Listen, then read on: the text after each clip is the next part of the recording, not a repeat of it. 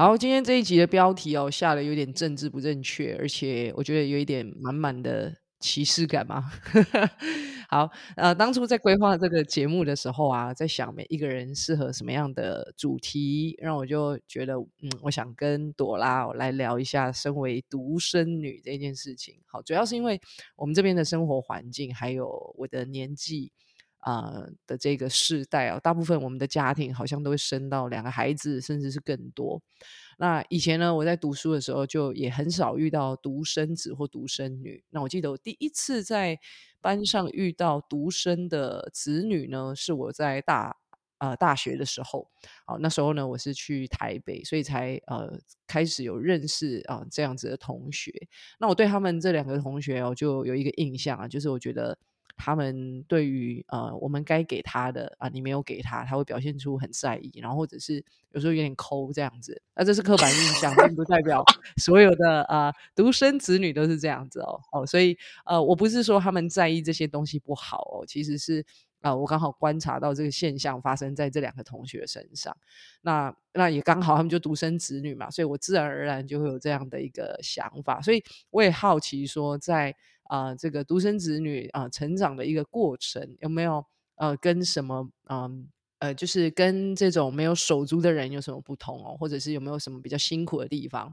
所以呢，我们就很呃荣幸的邀请到我们小组里面哦，也有这样的一个独生女哈，朵拉来跟大家分享一下，就是呃。你有观察过大家就是听到啊，就是尤其是第一次听到说，哎，你是独生女的时候，有什么样的表情，或者是有没有人因为听到你是独生女，然后就啊表现出让你呃比较印象深刻的一个反应？哎，其实，在在你跟我就是在你问我这个问题之前，我没有仔细的想过这件事情，哎，因为好像对我来说就是一件很很理所当然的事情嘛，因为。我自己的求学过程，其实，在因为在台北念书嘛，就从小到大学的一路都在台北念书。然后我在台北其实蛮常遇到独生子女的耶，对，但是的确也蛮多人说我不像的。像昨天我就是因为我们家小猫，嗯，这几天结扎，然后昨天去医院就是跟医生追踪一下状况，然后聊一聊之后，医生就说：“哎，就是你应该有个什么弟弟妹妹吧。”然后就是我妈就说：“哎，没有啊。”她就：“哎，没有。”就是大家到底都对独生子女有什么 奇怪的 偏见啊？就对，就其实我其实没有特别意识到这件事情。不过反而很多人就是会以为我是木者的小孩，木者的小孩哦。这个对我觉得木者的小孩也是一个很有趣的偏见，就是大家都会觉得哦，木者小孩好像要什么都会，然后嗯，就很乖乖的这样什么之类。然后哎，我以为你是木者的小孩这样。OK，对啊，大概是这样子。嗯嗯嗯，因为我记得啊，我第一次听到你是独生女的时候，我有表现出很惊讶，哎，就是可见那个我以前的刻板印象有多差，超过。对，所以我那时候我记得，我我突然想起来那个印象，就是。那个反应吧，我自己觉得蛮不礼貌的，所以那时候内心就会觉得说：“哦，来了一个公主这样子吗？”也不至于，就是反而是惊吓到说：“哎，这个人不像独生子女，因为独生女的话，通常都真的蛮公主的。”对，我在我们家都是玛丽亚，就是我妈从小就叫：“哎，去做什么？去做什么？”没有机会当公主。我也想当公主啊！哦，好，那呃，就是那你刚才讲到，就是小时候你妈妈都会叫你做什么做什么这样。那这时候你会不会觉得说，如果有一个兄弟姐妹可以来分担妈妈当我我是玛利亚的事情，或者是想象说，哎，如果我有呃兄弟姐妹的话，那个状况会怎么样？你有过这样的想法吗？哎，我觉得我好像是逆来顺受型，就是 我从小在教会长大的时候啊。大家都说哦，这个朵拉没有叛逆期，我到现在还是没有叛逆期，就是 超奇怪的。嗯，就是嗯，我妈叫我做什么，基本上我觉得还好诶，因为不会不会让我嗯负担很大吧。就是我们家的教育一直以来都是诶，对于读书这件事情可能不是那么的在意，可是。会很在意说你有没有把生活中的事情做好，就是关于态度这件事情。嗯所以，呃，我我其实，在念书的时候，没有因为我要考试或是怎么样，然后就暂停帮家里做事，或者是就是练练习跆拳道之类的东西。耶。对啊，所以像现在，嗯嗯，因为我们我们班小孩的，就是有时候会可能会跟家长讲说，哎，那个你要你要给我零钱，我才要做家事啊，干嘛？然后我都会跟家长讲说，就是，嗯，我觉得做家事这件事情本来就是理所当然要帮忙分担的事情，因为。嗯，爸爸妈妈帮小朋友做家事也没有跟他算钱啊。啊，如果真的要算的话，就是如果我跟家长讲说，如果小孩跟你这样讲，那你就跟他讲说，你要跟我算钱是不是？好，那我就开始跟你算啊。煮一顿饭好，那个钱那个饭菜钱要不要算？我帮你煮饭那个劳力要不要算？火力要不要算？好，那请问你还你还要跟我算下去吗？我觉得通常孩子听到这个，应该就不会再跟家长凹说，你叫我做家事，我要算钱，因为。就是我觉得对我来说，那是一件很奇怪的事情啊，所以我觉得也可能是那种那种教育环境，就让我觉得说，本来就应该帮家里做这些事情。然后其实我小时候是不要的耶，就是我妈小时候有问我说：“哎，要不要有个弟弟妹妹啊？”然后我都会说不要，就好像自己一个人就过得很快乐这样，不要。我也不知道为什么会这样子，对啊，也不会去多想说我的不要是不是会有人来分担父母亲的。爱，或者是就是单纯习惯一个人了，可以这样说。嗯，对。哎，可是我妈倒是有说，就是那时候，就是我妈听到我说不要的时候，她就说啊，可是这样你以后长大之后要要要养很多大人哦，什么爸爸妈妈、爷爷奶奶。然后我就会说啊，不要，我要养好多大人，我不要，我不要。到底在干嘛？嗯，就是小小的矛盾这样子。对，就是一个不想要负责任的人，这样。了解，所以你也没有想象说，哎，如果我有弟弟妹妹会怎么样之类的。其实不会耶，好像小时候可能真的是人生过得很忙，也没有时间 想这件事情啊。是是是是是，那你会羡慕别人有兄弟姐妹吗？哎，小时候倒是还好哎，我觉得应该是因为家里的爱给的很足够嘛。就是，对啊，那个环境其实还好，但是他们的那种爱也不是说，嗯，你要我就给你，对对，就是还是蛮有原则的，我真的很有原则。所以，呃，你有曾经就是因为自己是独生女，然后呃，在家里，因为只有你一个孩子嘛，你有曾经因为这样感觉到孤单吗？或者是说，如果有这种感觉产生的时候，你通常都是怎么样自处，自己跟自己相处，或者是怎么去处理，或者是怎么去找其他事情来呃呃化解这样子的一个情境呢，或感觉？我我不知道是我们家的习惯，还是就是因为我是独生女这件事情，就是从小我的空闲时间都被塞得很满，真的很满。就是，诶，就是我小时候可能就是嗯打跆拳道嘛，然后诶每天的放学没有每天啦，国中的时候几乎是每天，然后小学的时候大概就是什么一个礼拜两三次，然后就是晚上去打跆拳道，然后没事就去学钢琴。然后还学，嗯，反正就学很多乐器，然后也去教会。然后暑寒暑假的时候，我妈也会排很多的行程，就是让我去去做这样子。所以一直都很习惯把自己的时间塞得很满。然后好像我觉得这样的习惯也影响到我长大之后，也习惯把自己的时间塞得很满，就觉得哎，好像我我如果不不不做事的话，就是那段时间就在耍废当烂泥，那不如出去工作赚钱。对啊。可是就觉得好像，呃，就是我其实后来跟朋友聊天才意识到，诶，我我不会是工作狂吧？这样好像不大好诶，就觉得应该要练习耍废一下这样子。嗯，是。那你最近有在练习耍废吗？还是就是现在？会啊，哎，我我觉得很有趣的，不是只有我到了现在这个阶段在练习耍废，就连我妈现在这个阶段也在练习耍废，就是。以前好像他们都会觉得说应该要把我照顾好，所以可能重心都在我身上啊，就是虎妈，真的是虎妈，超恐怖的。然后可能现在就是他会，他会，他会打电动，他还会就是熬夜的打到大时，这样超疯的。哎，我那天就有问他的问题，他就说，嗯，就是以前这样嘛，我现在可以放松了吧？然后就就是反正就打的比我还要疯。我我偶尔打一下啦，就是我觉得。到了这个年纪，好像劳逸平衡是一件很重要的事情，就偶尔还是要把时间分一些出来做别的事情，不然真的是就是这个工作一直在给的时候，你会给的很无力。就是如果工作在给，然后你教会一直在给出去，可是你没有嗯透过一些方式让自己补充能量的话，你就会耗尽。我现在听起来就是你们现在母女两个人刚好进到一个阶段，就是啊、呃开始拨一些时间给自己这样子的状况，然后甚至是比较空白的，不会被行程塞满的。对，嗯，而且，嗯，我也想到就是说，诶，因为没有手足这件事嘛，所以可能我不会，就是我没有人可以去讨论这件事情，所以比较多的时候，我可能在比较重大的事情就会跟我的家人讨论，所以反而会跟爸爸妈妈的关系会比较紧密嘛，可以这样子说。对，可是搞不好就是就算是有兄弟姐妹，也不一定可以 跟兄弟姐妹讲的很、很、很透彻啦，这样子。OK，你刚才讲到，就是你小时候呃的空白时间，就是都会呃去学才艺啊，然后你的父母亲可能也花很多时间陪你，有吗？这个部分？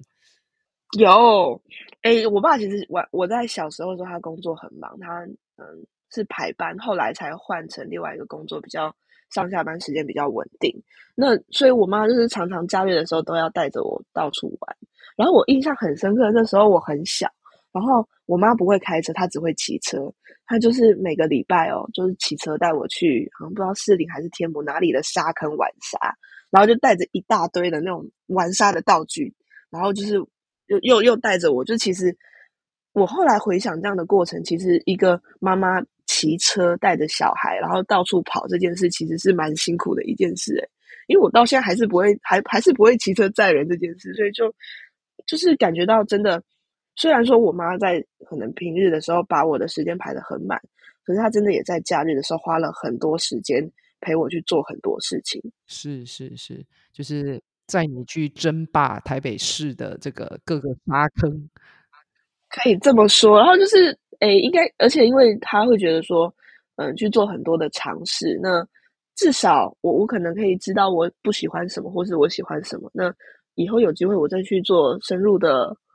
钻研或是什么的，就是其实可以提早了解自己的喜好吧，或是都尝试这样子。嗯，了解。那你在学才艺的时候，你有很排斥吗？还是你本身就诶学着学着也蛮喜欢的？例如呃钢琴啊、跆拳道，然后其他乐器等等的。就其实学每个东西都是有契机，但是钢琴这我真的要说，我妈小时候很想让我学钢琴，但是她又知道说，你知道，你如果跟小朋友说，诶，你去学钢琴，嗯，谁要理你啊？那时候因为我们家去菜市场路上有一间音乐教室，然后那间音乐教室就是他们外面都会有玻璃橱窗嘛，然后里面就有人在弹钢琴，他就每天呃也不是没有每天，就是每次去菜市场都带我走那条路。然后经过钢琴教室就停在前面，对，然后就会说：“哎，妹妹，你看人家在里面弹钢琴，好好好好，反正就是各种就是各种捧啊，就说哎，每天就叫我看，然后我就看看看，都有一天我就跟我妈说：妈妈，我想要学钢琴。他就他后来才跟我说，哦，我那时候就是想说让你学钢琴，可是我不想要自己讲，所以就让你每天经过，然后就会觉得好羡慕，然后就会想要学。他也是蛮蛮了解我的。就是看似有选择，其实没有选择。然后后来在练琴的时候，哎，真的是练有会有练到很撞墙，很很想要放弃的时候。然后我妈就用激将法，就说：“啊，那你不要学，那我把钢琴卖掉。”然后就嗯，不要不要，就去抱着钢琴继续乖乖的练。嗯，哇，那这部分就是刚才你说妈妈是虎妈的地方。她是，而且而且她她其实没有学过任何乐器，她对于她可能也不是很清楚。嗯，钢琴的这些东西，可是他听得出来弹错或是怎么样的，对，就是他其实诶，在练在这一块上面还蛮蛮注意我有没有 好好的做这件事情，对啊，是是是。那你会形容她是虎妈，除了啊、呃，就是在才艺的这部分，还有什么地方吗？嗯，我觉得一部分回想就是我小时候也很白目啊，不是白目就是。就耍生啊那，所以嗯，就是可能太耍了，所以 小时候就是会惹他生气，他就会变得很生气这样。诶，小时候你知道，就是可以体罚的时候，就是你知道什么都我觉得诶这样，对那个哔哔哔哔哔，对，完了完了，这样效应。就小时候真的会觉得是有压力，可是我觉得应该也是跟个性有关，然后也觉得也知道说，虽然很有压力，但是。就是那是可能是他表达爱的一种方法吧。对啊，了解了解。就是我其实，在很小的时候就听过，就是也是在一个特会，就是有听到人家说，嗯，就是你跟父母的关系，有时候你会觉得说，你好像很讨厌父母这样子做，可是其实这是因为你觉得爱就是那个爱之语不一样，你你爱父母的，你希望父母爱你的方式跟他表达爱你的方式不一样，但是那不代表父母不爱你。是，没错，没错。所以其实我觉得在调试这件事情之后，就比较可以理解，就是他他为什么会，嗯，就是希望我变得很好，所以可能在这件事情上就比较高压，对。可是，在课业上是真的就是不高压，就是除了课业之外的事情，这样，你只要长歪，他就会搬回来。就是啊，在品格的部分是比较注重的，嗯，对，品格跟行为。好，那你刚才也有提到，就是呃，你们班的孩子嘛，所以就知道说，哎，其实你现在的工作是会接触到呃一群小孩。那你的班上有独生子女吗？那如果有的话，你觉得嗯，他们在学校表现出来的一些人际关系啊，或者是行为，有没有跟其他有手足的人不太一样？哎，这我真的是要帮独生子女平反一下。就是我其实，在大学阶段的时候，就是我们上过很多发展心理学的课嘛。然后老师就会说，那个其实啊，独生子女跟有手足的孩子，他们的发展其实不会差太多。所以我其实，在后来找资料的时候，我好像有归纳出一些东西。好，那在这之前，因为就是你有你有给我访纲，所以我就想说，好，我稍微去确认一下户籍资料，我有没有误会错？他们有些不是那个独生子这样，独生子女这样子。对，然后哎，我们班其实比例上不多，哎，大概三个。然后十几个，快要二十个孩子，这样三个。然后，诶，这三个孩子里面有有有两个的个性比较温，就是可能在反应上面不会不会那么快。可是我其实不会归类为他是因为呃独生子女这件事，我觉得比较像是家人的教养风格。就是诶，就是我后来在在研究的时候，我有。发现一件事情，我觉得比较像是之前那个心理学上有一个人叫做阿德勒，他提出的家庭星座这件事情。嗯，就是所谓的家庭星座是指说，嗯，就是第一个就是出生顺序可能会有影响到父母对孩子的态度嘛，可能会觉得说，哦，我今天是第一个孩子，我就会对你有比较高的期望，或是我会照着书养。然后第二个可能就是照猪养还是干嘛，或是可能会有我们常常说的什么老二情节，就会觉得，哎。我是老二，我永远都追不上姐姐，追不上哥哥。就是那个，其实那样子的心理的状态，很大的一部分是因为外在的大人给他的那些东西。所以，如果今天我把大人的这一些期望、这一些想法都拿掉的时候，他们可能就不会长成我们误以为的那一种独生子女或是有手足的小孩。然后，然后其实除了家庭顺序之外，那个星家庭星座，他也有讨论到一件事情，就是说我跟家人之间，他们之间的关系，就是你你跟家人的关系是紧密的吗？还是你是疏离，或者是嗯，他他有个最最快的测验方式，好像是拿一张纸，然后画一个方形的格子，有一个空间呐，然后就是有门，画一个门的位置，然后就把家人的位置摆在里面，就是你就是大概随意画家人的符号在里面之后，他就会去看你在。那些家人的顺序怎么摆啊？或者是谁跟你的关系是近的？然后他其实是借由这样的历程去了解你跟家人之间过去的那些事情，或者是你跟家人相处的那些状况。所以，所以我觉得比较像是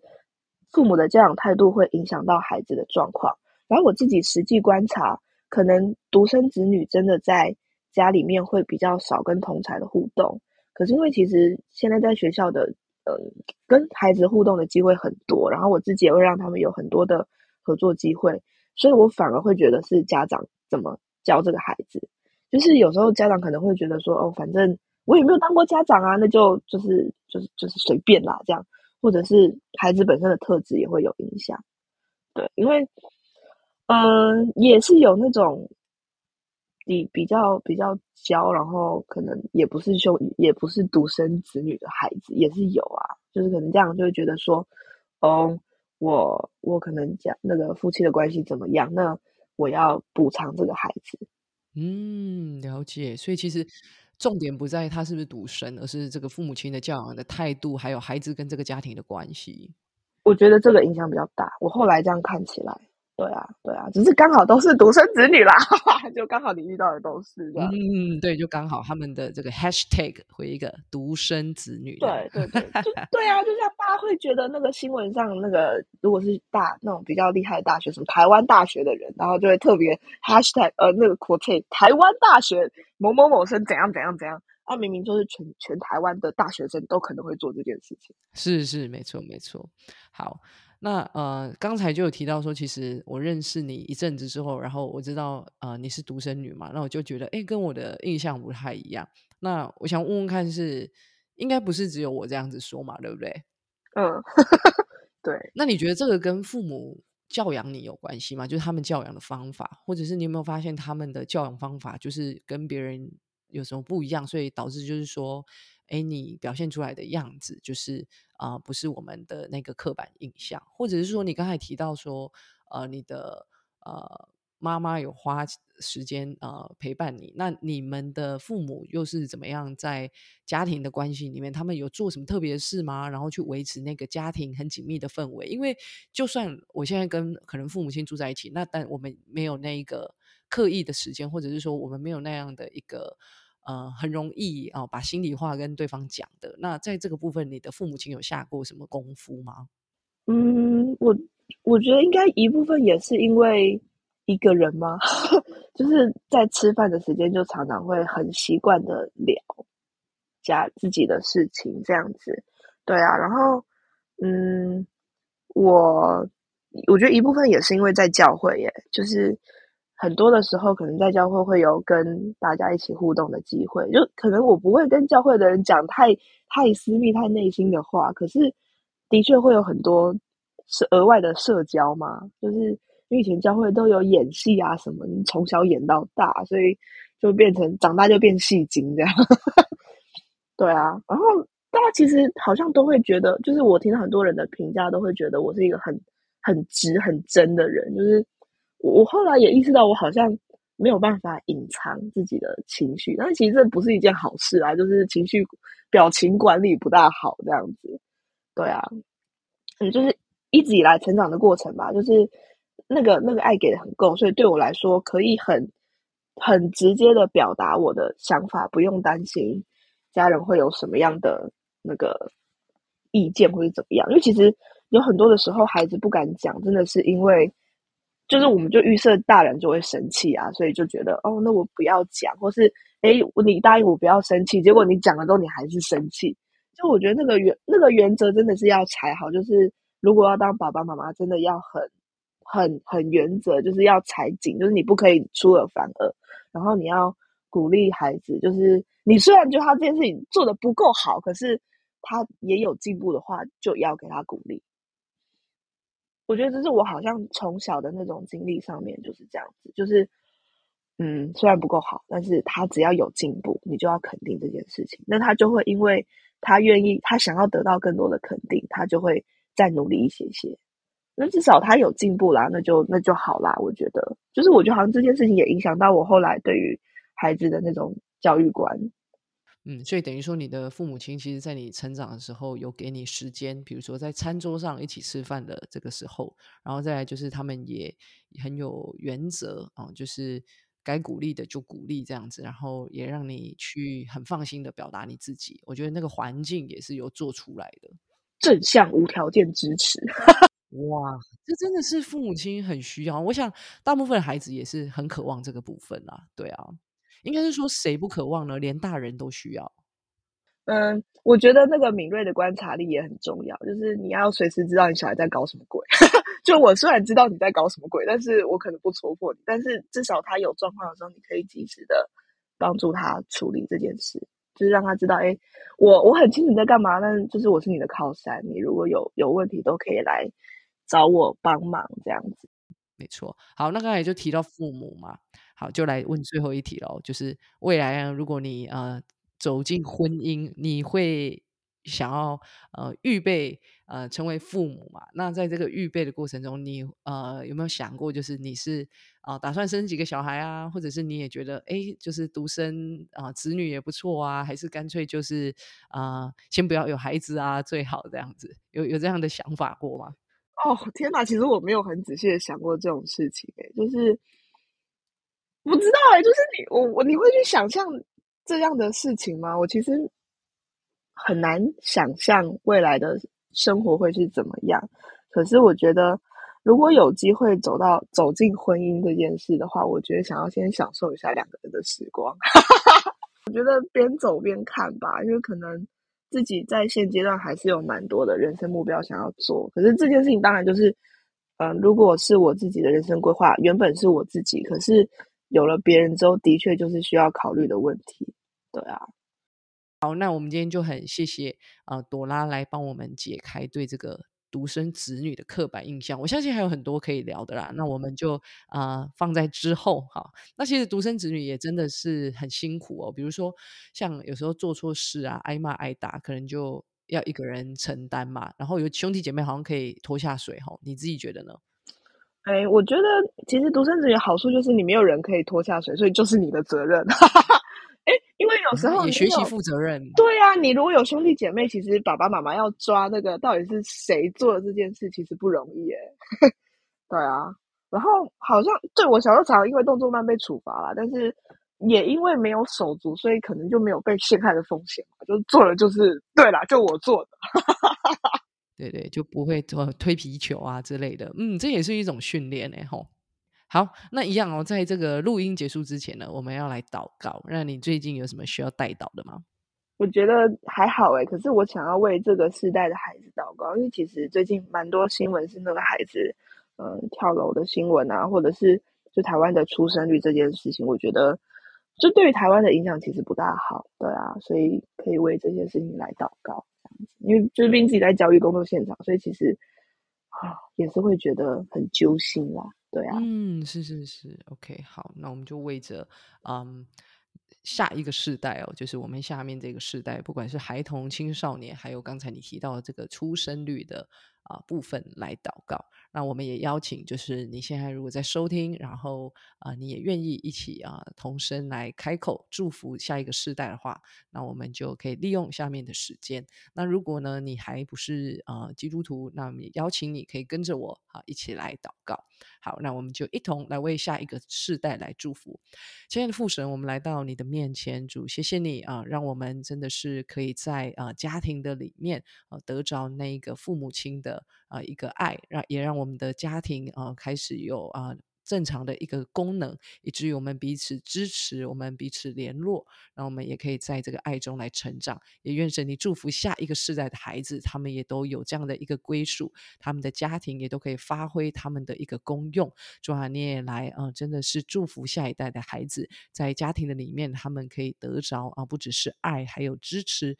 以至于啊、他们啊、在他们学校的生活，他们在人际关系啊、甚至他们现在在各样的网络或者是啊、媒体啊、的一个世代的当中啊、他们都可以啊、找得到自己啊、的一个价值。也愿神你来祝福在台湾啊、的这一些出生率的里面，哦，让这一些啊、新婚的一个啊、夫妻啊、或者甚至是还有啊、这个养育能力的家庭，他们都可以啊、愿意的啊、来多添啊、一些手足。啊，主啊，愿神你也来赐他们丰盛的产业。我们这样的一个祷告是奉主耶稣基督的名求，阿门。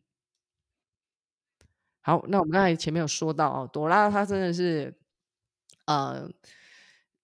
在成长的过程中，除了学不完的这个啊、才艺之外呢，其实他是一个我们认识他人就知道，他是一个名副其实的宠物王哈、就是很多神奇宝贝啦，嘿，那我们呃就知道她呃也有很多的这一些宠物啊陪伴他啊、就是他的一个成长过程。啊，即便他是呃独生子女啊，但是他也啊、就是靠着学习一些才艺啊，然后到教会啊，然后呃这一些宠物的陪伴，它其实比较少感觉到孤单啦哈。那你要不要来介绍一下你养过宠物，然后也跟我们解释一下你的 line 啦，你的 line 的那个 ID 哦哈，就写啊、是白白不是朵拉。那其实我想我们小组里面应该还蛮多人不知道这是什么意思。然后到底谁是白白？到底谁是朵拉呢？好，嗯，我最早一开始养的是甲虫，就是那个球形虫啦，独角仙，然后就会在我手上爬来爬去，然后就会觉得它们很可爱。然后那时候第一只球形虫死掉的时候，我还难过到哭出来，就呃，它死掉了这样。嗯，哎，插一个话题，锹形虫可以活多久啊？哦，我有点忘记，一两年吧，很糟，蛮短的，就 很短啊，就是对，很短的，反正就是就是看他们在那边这样很可爱这样。对啊，然后然后就也有养过金母虫，就是养到它长出一只甲虫这样，很有趣。然后我还养了养过那个蜜袋鼯，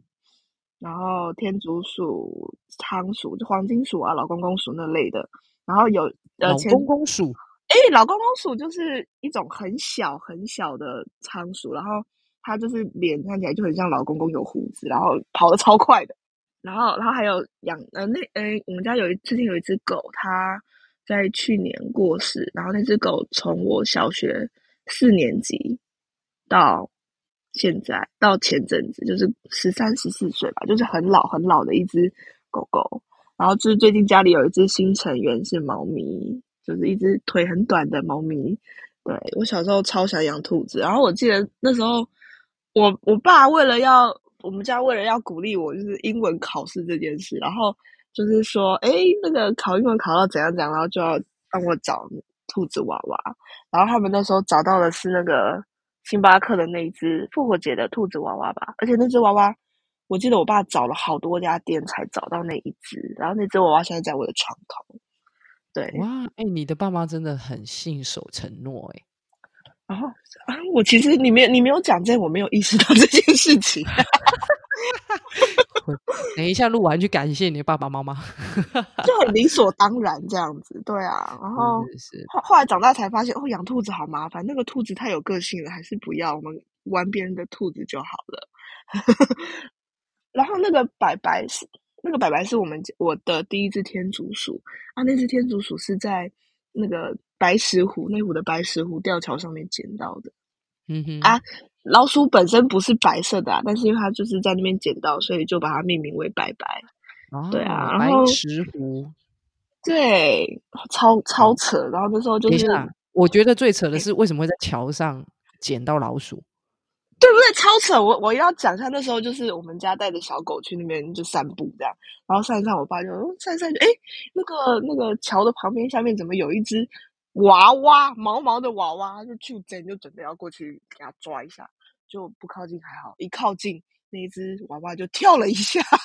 然后我爸觉得会动哎，然后我们家小狗就突然哦有东西，然后就冲过去，后来我爸就把那只老鼠拎起来，然后拎起来就问说是谁的？是谁的？就举起来问，然后没有人要理他，然后旁边还有人在那边闷说啊捡到就带回去养啊，